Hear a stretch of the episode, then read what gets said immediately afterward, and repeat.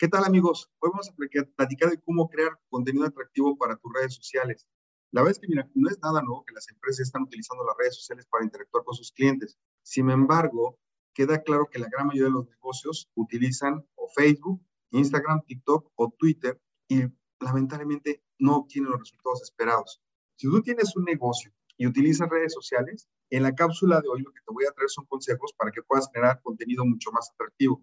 Primero, tienes que llamar la atención. Entonces, busca crear conexiones con las personas de tu audiencia, es decir, la forma en que te comunicas, tienes que pensar que ha ido evolucionando, que ha ido cambiando. Entonces, conforme va, va, va avanzando, por ejemplo, el confinamiento por COVID, pues tú tienes que entender que tienes solamente algunos segundos para captar la atención de las personas.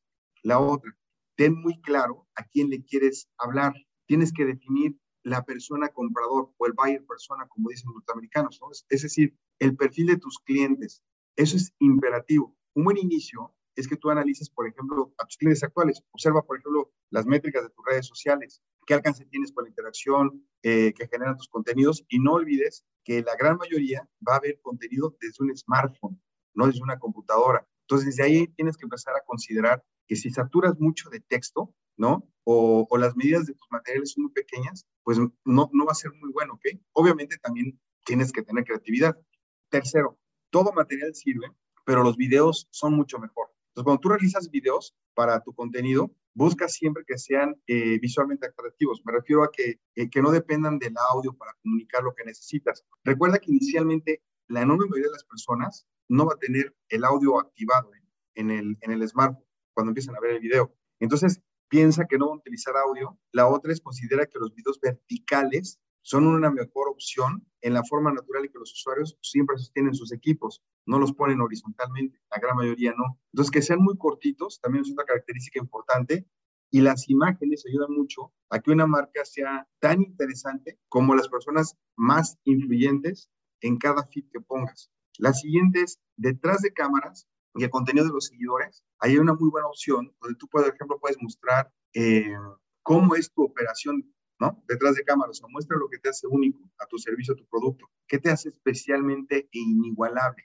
El ver detrás de tu marca, por ejemplo, que hay personas que contratas, que estás generando empleos, que estás, eso genera una conexión con la audiencia ¿eh? y también te permite que los seguidores interactúen compartiendo tus materiales y anímalos a que te etiqueten y que tengan una participación en tus historias. Ahora, ¿por dónde empezar? Yo creo que puede parecer un poco abrumador iniciar, pero también yo creo que también es más simple de lo que te imaginas. O sea, inicia, por ejemplo, con ese ejercicio. Explícale a uno de tus amigos de qué se trata tu negocio. ¿Cómo imaginas que van a ser tus clientes? ¿Cómo lo describes? ¿Cómo vas a diferenciar tu marca de las demás? Y ahora piensa en tu pieza de contenido. ¿Qué esperas lograr con cada una de tus publicaciones en redes sociales? ¿Vas a generar ventas? ¿Qué tipo de conversiones esperas? ¿Quieres llamadas? ¿Quieres mensajes? ¿Quieres clic en tu sitio? En fin, antes de comprar o descargar herramientas, siéntate a diseñar primero tu estrategia de contenidos para que inicies con el pie derecho esta aventura. Y asimismo, no olvides mirar atrás periódicamente para evaluar el desempeño de las decisiones acerca de tus campañas. Nos escuchamos la próxima semana.